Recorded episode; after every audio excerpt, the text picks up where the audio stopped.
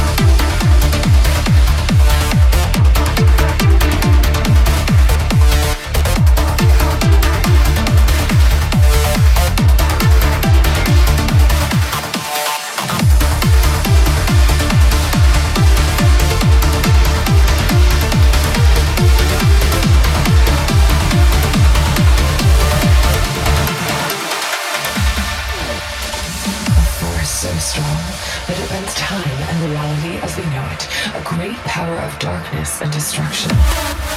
Floating through space, it's absorbing everything in its path. This energy is called a black hole.